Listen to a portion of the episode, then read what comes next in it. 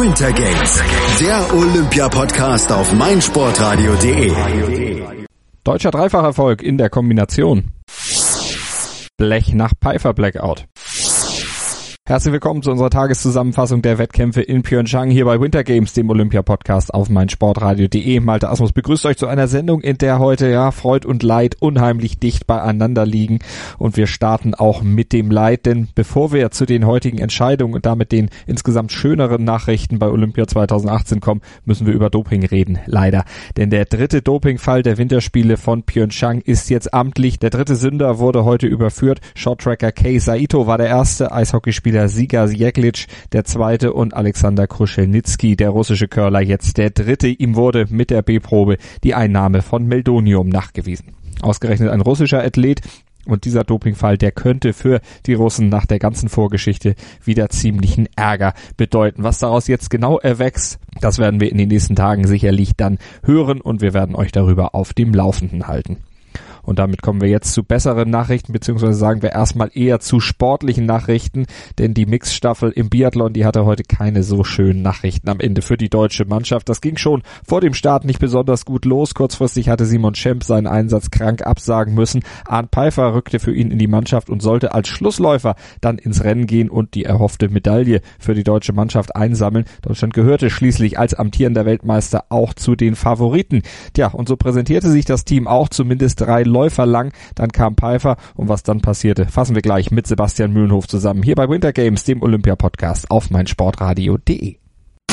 Sei dein eigener Programmchef. Mit unserer neuen meinsportradio.de App wählst du jetzt zwischen allen Livestreams und Podcasts. Einfach, immer, überall. Hol dir unsere neue App für iOS und Android und bewerte sie jetzt bei Google Play und im App Store von iTunes. Sendung verpasst? Kein Problem. Alle Sendungen gibt es auch als Podcast auf meinsportradio.de. Winter Games, der Olympia-Podcast auf meinsportradio.de. Biathlon. Das Team-Event der Damen und Herren beim Biathlon stand von Anfang an unter keinem guten Stern für die deutsche Mannschaft. Simon Schemp, der musste kurzfristig seine Teilnahme zurückziehen, war erkrankt. Für ihn rückte Arndt Pfeiffer nach. Und dann sah es auf der Strecke zunächst so aus, als sollte das bei der deutschen Mannschaft Energie freigesetzt haben, denn die ersten drei Deutschen, Vanessa Hinz, Laura Dahlmeier und Erik Lesser, die gingen das Rennen hervorragend an, arbeiteten einen riesigen Vorsprung heraus, den Arndt Pfeiffer, der Schlussläufer und Nachnominierte, Sportler dann mit auf die letzte Runde beziehungsweise auf die letzten Runden und in die letzten zwei Schießen nahm. Doch da passierte es, er leistete sich verschiedene Fehlschüsse. Am Ende wurde er hinter den Italienern nur Vierter. Ein Protest der deutschen Mannschaft gegen die Wertung wurde abgelehnt. Wir sprechen über dieses doch sehr turbulente Rennen mit unserem Biathlon-Experten aus der Sendung Karl Schnolzig mit Sebastian Mühlenhof. Hallo Sebastian. Hallo Malte. Unheimlich viel passiert. Ich habe es eben schon versucht, in Kurzform auf den Punkt zu bringen. Lass uns der Reihe nach dieses Rennen mal durchgehen. Also die Absage von Simon Schemp hatte die deutsche Mannschaft zunächst überhaupt nicht tangiert. Vanessa Hinz, Laura Dahlmeier und Erik Lesser, die waren hervorragend unterwegs. Ja, die waren wirklich absolut hervorragend unterwegs. Vanessa Hinz gut gestartet, hatte dann als zweite übergeben gehabt, war hinter Lisa Vitozzi die ganze Zeit dran, keinen einzigen Fehlschuss sich erlaubt. Noch Laura Dahnmeier und Erik Lesser haben es wirklich sehr gut gemacht. Gerade Erik Lesser hat wirklich auch mit ein bisschen schwierigen Bedingungen am Schießstand zu kämpfen gehabt, aber trotzdem wirklich eine starke Leistung gezeigt und hat dann mit 32 Sekunden Vorsprung übergeben. Da sah wirklich alles gut aus. Man hatte das Gefühl, okay, hier kann auf jeden Fall eine Medaille rausspringen, vielleicht sogar mit ein bisschen Glück Gold. Und da Arne Pfeiffer gilt ja als einer der besten deutschen Staffelläufer und äh, bis dahin sah wirklich alles gut aus. Die drei haben das sehr, sehr stark gemacht. Ja, und dann kam halt Arndt Pfeiffer.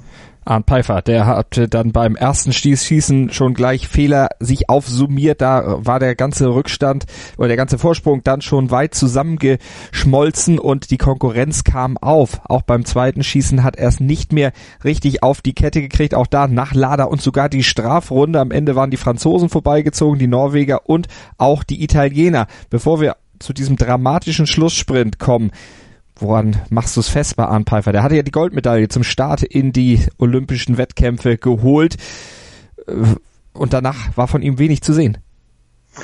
Ja, das ist irgendwie nicht verständlich. Also wie gesagt, normalerweise ist er ein sehr sicherer Schütze und dass er sich jetzt so viele Fehlschüsse erlaubt hat, ähm, ist dann doch schon wirklich sehr verwunderlich. Man muss sagen, beim letzten Schießen hat er korrigiert gehabt, ähm, war eigentlich gut. Ähm, es hat aber trotzdem am Ende dann auch nicht funktioniert gehabt. Beim beziehungsweise beim Linken hat er korrigiert gehabt, hat dann zwei Fehlschüsse gehabt, ähm, hat das aber dann wieder richtig hinbekommen, hat dann ist dann mit zwei Nachladen rausgegangen. Ja, und dann am Stehenschießen hat er wirklich komplett daneben geschossen. Also das kann ich mir auch nicht erklären. Wir haben auch mal guckt, die anderen haben einfach besser geschossen, haben weniger Fehler gehabt und ähm, Vielleicht war es die Nervosität, vielleicht ist er auch nicht zu 100% fit gewesen, weil er, du hast ja schon gesagt, die letzten Rennen waren von ihm wirklich nicht gut gewesen. Ähm, und man hatte gedacht, okay, mit ihm als Schlussläufer kann er eigentlich nichts anbrennen ja, Pustekuchen war es am Ende leider. Nur Platz vier, ganz, ganz bitter. Dann am Ende dann, ja, trotz, trotz guten Chancen eigentlich mit Gold, dass man dann am Ende nur mit Blech dort steht. Und dann gab es diesen Zielsprint gegen die Italiener im Kampf um Bronze. Dominik Windisch, der hatte sich mit Arne Pfeiffer dann auf die Zielgeraden begeben, lag vorne, lag vor dem Deutschen und hatte so einen kleinen Tick die Nase vorn, zog dann auf die äußere Bahn, ja, und hat im Prinzip Pfeiffer behindert oder nicht? Das war die große Frage nach dem Rennen. Er ist auf jeden Fall vor Pfeiffer ins Ziel gekommen, aber war es eine Behinderung? Die Deutschen hatten Protest eingelegt. Also es wirkte auf mich wie eine Behinderung, weil, weil er wirklich genau, weil er gesehen hat, okay, Pfeiffer will neben mich gehen, dann ziehe ich da vorher. Und die Frage ist, war es halt, bevor diese Markierung angefangen ist, also bevor diese, diese drei Reihen dort entsprechend markiert worden sind, oder war es halt danach? Und wenn es danach gewesen ist, wäre es eine, ähm, eine entsprechende Behinderung gewesen. Ähm, war es davor, ist es keine. Ähm, na gut, ist natürlich nicht ganz sportsmanlike, wenn man seinem Gegner dann doch den Weg abschneidet, ist natürlich Wettkampf, da muss jeder um die Medaillen kämpfen. Und ähm, ich bin mir da auch nicht nicht zu 100% sicher. Also ich möchte auch nicht in den Entscheidungen, also in den Häuten der, äh, der Verantwortlichen dort stecken, die das entscheiden müssen, weil es wirklich ganz, ganz knapp war. Ähm, es ist wirklich sehr, sehr schade, aber ein Pfeiffer hat es nicht Dart verloren, sondern hat es vorher einfach beim Skistand verloren. Dass er dann, dass ich am Ende dann ja mit so einem Weg dann auch sehr kontroversen Zielsprint danach nur noch mit äh, Platz 4 begnügen muss, ist natürlich sehr, sehr schade, aber wie gesagt, die wirklich die, die Medaille hat er eigentlich schon vorher verloren gehabt und dann Glück dass er dann noch mithalten konnte, weil Binic auch ein guter Läufer ist und dann ja war es wirklich ganz ganz bitter, dass dann zu zu Ende gehen musste dann am Ende. Also Frankreich holt sich die Goldmedaille vor Norwegen, die Italiener werden Dritter und die Deutschen nur Vierter. Man muss aber auch mal wieder sagen, Hut ab vor dem Franzosen Martin Foucault.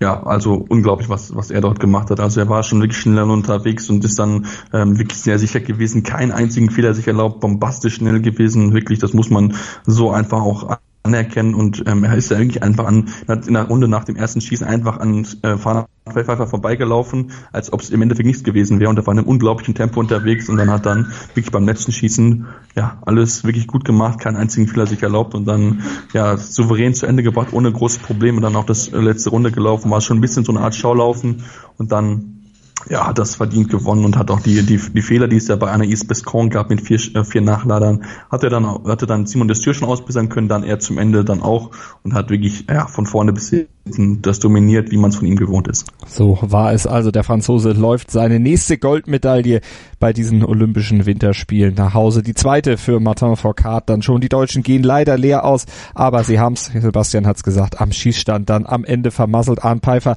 der arme Sündenbock, der es am Ende dann ja letztlich verbaselt hat, weil die drei vor ihm, die hatten einen riesigen Vorsprung ausgelaufen. Aber so ist eben der Sport und so kann es am Ende gehen. Keine Medaille für die deutsche Mannschaft, diesmal beim Biathlon. Vielen Dank an Sebastian Mühlenhof. Einer der bedeutendsten Sports Awards der Welt. meinsportradio.de begleitet exklusiv die Verleihung des Laureus World Sports Awards 2018. Alles Wissenswerte zu den Nominierten, umfangreiche Hintergrundinformationen und Interviews mit den Preisträgern. Kevin Scheuren berichtet für dich von den Laureus World Sports Awards 2018. Exklusiv auf meinsportradio.de. Abonniere jetzt den Podcast auf meinsportradio.de slash laureus oder in unserer kostenlosen App für iOS und Android. Hören, was andere denken. meinsportradio.de Like it auf Facebook slash meinsportradio. Winter Games, der Olympia-Podcast auf meinsportradio.de. Nordische Kombination. Das Drama im Biathlon, das haben wir eben für euch zusammengefasst. Balsam für die deutsche Seele, daher das Endergebnis in der nordischen Kombination von der Großschanze. Gold, Silber und Bronze für das deutsche Team. Johannes Ritzek holt Gold, Fabian Riesel Silber und Erik Frenzel die Bronzemedaille. Wir fassen zusammen und blicken nochmal auf dieses Rennen zurück mit Benno Krieger. Hallo Benno. Hallo Malte. Also dreifach Sieg der deutschen Mannschaft. Benno, das hatte sich nach dem Springen zumindest in die Platzierung noch nicht ganz angekündigt. Da hatten die Deutschen nicht die ersten drei Platzierungen geholt, aber sie haben sich dicht an der Spitze markiert und im Springen letztlich mit Sätzen über 130 Meter sich eine hervorragende Ausgangsposition für das Laufen erarbeitet. Genau, du sagst es. Also die Deutschen hatten alle vier bei dem Springen wirklich sehr gute Voraussetzungen gehabt. Die Windverhältnisse waren bei ihren Sprüngen wirklich gut. Daraus konnten sie auch ähm, das Beste machen. Das haben sie auch getan. Erik Frenzel war der beste deutsche Springer auf der Schanze. Der hat sogar auf 136,5 Meter geschafft. Und ähm, als man bei ihm dann gesehen hat, was er sich für eine super Ausgangsposition geholt hat, er ist ja als erster von den drei stärksten Deutschen am Ende runtergesprungen, hat man dann schon gedacht, okay, für Frenzel ist auf jeden Fall etwas drin an dem Tag heute. Dann haben auch Rützek und Riesle mit starken Leistungen auf der Schanze nachgelegt. Und man weiß im deutschen Team, Johannes Rützek und Fabian Riesle sind in der Loipe noch einmal ein kleines Stück stärker als Erik Frenzel. Deswegen hat man gewusst, man hat drei deutsche Sportler, die sehr, sehr stark sind. Und wenn man eben auf die Konkurrenz schaut, dann ist aufgefallen, dass aus norwegischer, Sicht Jan Schmid und Jürgen Graback erneut sehr schwache Sprünge gezeigt haben. Das, da muss man aber auch sagen, sie hatten viel Pech gehabt bei ihren Sprüngen, denn gerade als sie runtergekommen sind, haben sich die Windverhältnisse wieder verschlechtert. Das war schon bei der Normalschanze so gewesen. Letzte Woche und auch jetzt hatten die beiden Norweger leider schlechte Voraussetzungen und damit sind schon mal zwei sehr starke Läufer als Konkurrenten für die Deutschen ausgeschieden. Dann Akito Watabe natürlich, der ist als letzter ähm, von der Schanze runtergekommen, hat dann nochmal einen sehr, sehr starken Sprung gezeigt. Der hat auch wieder, wie schon bei der Normalschanze gezeigt, dass er auch mit schlechten Bedingungen sehr gut umgehen kann und hat dann noch einen Sprung auf 134 Meter geschafft und hat am Ende mehr Punkte bekommen, weil er eben schlechtere Windverhältnisse hatte als vor ihm ähm, Jarl Magnus Rieber und ist deswegen als erster von der Schanze runtergegangen, hat das Springen gewonnen, vor eben dem eben angesprochenen Jan Magnus Rieber. Dritter wurde da Wilhelm Denefel aus Österreich, wobei man da gewusst hat, dass er mit Fortschreiten der Zeit beim Laufen keine großen Medaillenchancen haben wird. Und der Rückstand der deutschen Mannschaft also letztlich hat sich in Grenzen gehalten. So bummelig 30 Sekunden war er, betrug er und dann ging es in die Loipe nach einer kurzen Pause, musste dann gelaufen werden und die drei Deutschen dann en bloc. Das hat sicherlich auch dann bei der Laufleistung eine kleine Rolle gespielt, dass die drei quasi Tempomacher bestimmen konnten und sich ihr Rennen letztlich so einteilen konnten, sich vor allen Dingen aber auch gegenseitig Windschatten geben konnten. Auf jeden Fall, das war ein ganz, ganz großer Vorteil für die Deutschen. Wie du es schon angesprochen hast, Erik Frenzel mit 24 Sekunden Rückstand in die Loipe reingegangen, Ritzek mit 31, Riesle mit 34 Sekunden. Da hat der Trainer Hermann Weinbuch es auch schon angeboten den Jungs und hat gesagt, ich kann euch eben im ARD-Interview, ich kann euch dazu nicht zwingen, aber lauft doch gemeinsam, das würde am meisten Sinn machen. Das haben die Jungs dann auch getan, denn wie du sagst, das macht unheimlich viel aus, wenn man abwechselnd Führungsarbeit verrichten kann und ähm, man nicht ständig voll vom Wind getroffen wird und sich auch mal ein Stück weit bisschen ausruhen kann. Das war bei Akito Watabe und Jan Magnus Rieber zwar auch der Fall, sie waren ja auch zu zweit gew unterwegs gewesen vorne, aber hier war es so gewesen, dass die beiden einfach kein hohes Tempo fahren konnten und Jan Magnus Rieber auch nicht so viel Arbeit geleistet hat. Hier kam es eher von Akito Watabe, der musste das meiste alleine machen und da die Deutschen wirklich da drei starke Läufer zusammen hatten, waren sie einfach sehr, sehr stark und kamen auch bereits nach fünf, sechs Kilometern wieder vorne ran. Und dann hatten wir insgesamt sechs beziehungsweise teilweise sogar sieben Athleten gehabt, vorne noch mit Eero Hirvonen aus Finnland und Wilhelm Denifel die dann am Ende in der Loipe das unter sich ausgemacht haben. Aber ganz vorne die deutsche Mannschaft, die Abstände waren, du hast es gesagt, äh, am Ende dann auch relativ eng, vor allen Dingen natürlich vor, äh, zwischen den drei Deutschen. Johannes Ritzek hat am Ende die Goldmedaille geholt, 0,4 Sekunden vor Fabian Riesle und 0,8 Sekunden vor Erik Frenzel. Die sind also quasi ja fast parallel über den Zielstrich gefahren. Was hat am Ende den Unterschied für Ritzek ausgemacht? Kannst du das irgendwo dran festmachen? Also wir haben, wenn wir uns das Ganze erstmal anschauen, ist es wichtig zu erwähnen, dass es ungefähr zwei, drei Anstiege vor Schluss eine Szene gab, wo die drei Deutschen sich gemeinsam mit Magnus Rieber abgesetzt haben. Das lag auch bisschen daran, dass Akito Watabe sich da verhakt hat, weil die waren ja zu sechst unterwegs gewesen auf einer doch nicht so breiten Strecke. Und Akito Watabe hat sich da verhakt. Das haben die Deutschen direkt genutzt, haben zu dritt angegriffen, eben an dem letzten Berg dann. Jan Magnus Rieber hat geschafft, hat es geschafft mitzuhalten. Und so sind die Deutschen dann zu viert sozusagen mit äh, Magnus Rieber noch auf die Zielgerade beziehungsweise in die Nähe des Stadions dann gefahren und Johannes Ritzek, der hat meiner Meinung nach den entscheidenden Akzent gesetzt, bevor es dann in die letzte Kurve ging. Da hat er mit dem Doppelstockschub kräftig ähm, angeschoben und wirklich alles gegeben und hat sich dort ein bisschen abgesetzt. Und äh, dann Fabian Riesle ist eben als Zweiter hinterhergekommen. Das war meiner Meinung nach die entscheidende Szene, wo Johannes Ritzek das für sich entscheiden konnte. Man muss auch hier nochmal sagen, dass der Sieg für ihn insgesamt natürlich mega, mega verdient ist. Er war schon bei der Normalschanze vergangene Woche sehr stark gewesen in der Loipe, war dort auch schon stärker beim Laufen gewesen als Erik Frenzel. Und äh, er ist ja auch der amtierende Weltmeister, sowohl auf der Normalschanze als auch auf der großen Schanze. Und jetzt hat er sich auch wirklich mal seine olympische Medaille verdient, denn im Einzel war es seine erste. Und das ist dann direkt Gold. Das ist natürlich für Johannes Rützek ein riesengroßer Erfolg. Absolut. Und die Dreifach-Ausbeute, das Dreifach-Podium natürlich für den deutschen Sportbund bzw. für die deutsche Mannschaft ein Riesenerfolg. Und das Ganze wird ja noch komplettiert durch den siebten Platz von Vincent Geiger. Den darf man ja auch nicht vergessen. Zwar keine Medaille geholt, aber auch ein starkes Rennen Rennen gelaufen und hinten raus, ja, 50 Sekunden Rückstand, in Anführungsstrichen nur auf die Mannschaft. Das lässt ja dann auch nochmal wieder für die Staffel hoffen, auch wenn da keine vier an den Start gehen.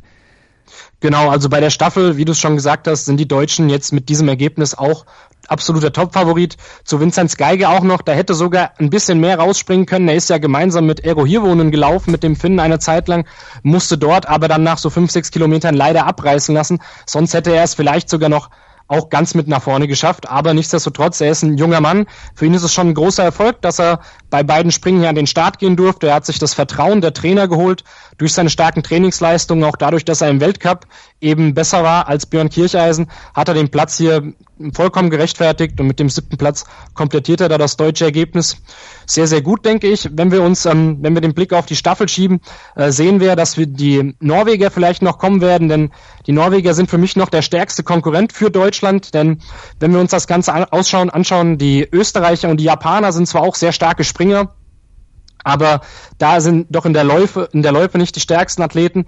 Wenn wir bei den Norwegern uns ähm, die Ergebnisse im Springen anschauen, ich hatte es ja schon angesprochen, Jan Schmid und Jürgen Graback, die haben jetzt zweimal schlechte Sprünge abgeliefert beim Einzelwettbewerb, aber wenn die beiden von dem, beim Teamwettbewerb von der Schanze sehr gut springen, dann sehe ich auch Norwegen als einzigen, einzigen wirklich starken Konkurrenten für Deutschland, denn nach so einem Mannschaftsergebnis und auch ähm, aktuell, wie die Jungs in Form sind, sehe ich doch die Deutschen als große Favoriten, das Ganze dann auch perfekt zu machen und die nächste Goldmedaille zu holen im Teamspringen. Also Daumen drücken, auch das natürlich dann Thema bei uns hier bei Winter Games, dem Olympia-Podcast von meinsportradio.de und das Duell Deutschland gegen Norwegen, ja nicht nur bei der nordischen Kombination, sondern auch im Medaillenspiegel. Da werden wir gleich noch drauf eingehen hier bei uns in der Sendung. Erstmal vielen Dank an Benno Krieger für seine Zusammenfassung des nordischen Kombinationsquettkampfes heute von der Großschanze nach der Gundersen-Methode hier auf meinsportradio.de. Danke, Benno. Gerne, Malte. Hallo, hier ist Benny Hövedes und ich höre meinsportradio.de. Hören, was andere denken auf meinsportradio.de. Einer der bedeutendsten Sports Awards der Welt. meinsportradio.de begleitet exklusiv die Verleihung des Laureus World Sports Awards 2018. Alles Wissenswerte zu den Nominierten, umfangreiche Hintergrundinformationen und Interviews mit den Preisträgern. Kevin Scheuren berichtet für dich von den Laureus World Sports Awards 2018. Exklusiv auf meinsportradio.de. Abonniere jetzt den Podcast auf meinsportradio.de slash laureus oder in unserer kostenlosen App für iOS und Android. Winter Games, der Olympia-Podcast auf meinsportradio.de. Winter Games, der Olympia-Podcast hier auf meinsportradio.de. Was ist sonst noch passiert an diesem Dienstag bei den Olympischen Spielen in Pyeongchang? Wir fassen es euch jetzt zusammen hier bei uns in der Sendung. Eiskunstlauf. Tessa Virtue und Scott Moir aus Kanada sind Olympiasieger im Eistanzwettbewerb. Sie setzten sich vor den zweimaligen Weltmeistern Gabriela Papadakis und Guillaume Ciceron aus Frankreich durch. Die holten also Silberbronze ging an die Geschwister Maya und Alex Shibutani aus den USA. Das deutsche Paar Kavita Lorenz und Panayotis Polizoakis landeten auf Platz 16. Freestyle Skiing. Und die Kanadier gewannen auch Gold in der Halfpipe. Bei den Frauen Cassie Sharp holte den Olympiasieg. Silber ging an die Französin Marie Martineau und Bronze gewann die US-Amerikanerin Britta Sigourney. Beste deutsche Teilnehmerin war Sabrina Chuck McLee, die am Ende Achte wurde. Short Track.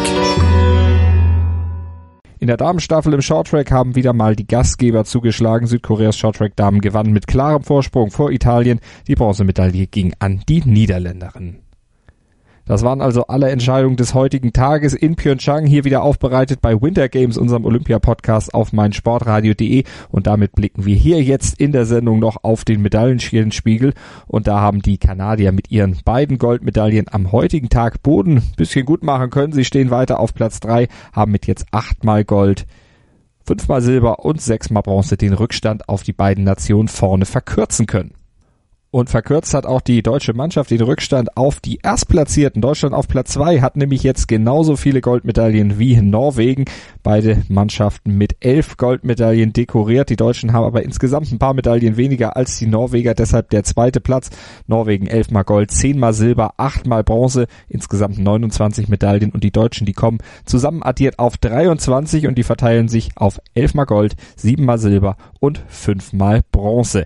Das war Winter Games für heute, aber morgen geht's natürlich weiter bei uns. Da gibt's die Entscheidungen in der Abfahrt der Damen, im Skicross der Herren, im Freistil, Sprint, Langlauf bei den Damen und bei den Herren. Bei der Teamverfolgung im Eisschnelllauf werden die Medaillen vergeben und die Damen haben im Zweisitzer, im Zweierbob den dritten und vierten Lauf zu absolvieren und danach wird auch das Edelmetall ausgegeben. Wir werden euch natürlich über diese Entscheidung auf dem Laufenden halten und bestens informieren, wie ihr das gewohnt seid. Hier bei uns bei Winter Games, dem Olympia-Podcast auf meinsportradio.de.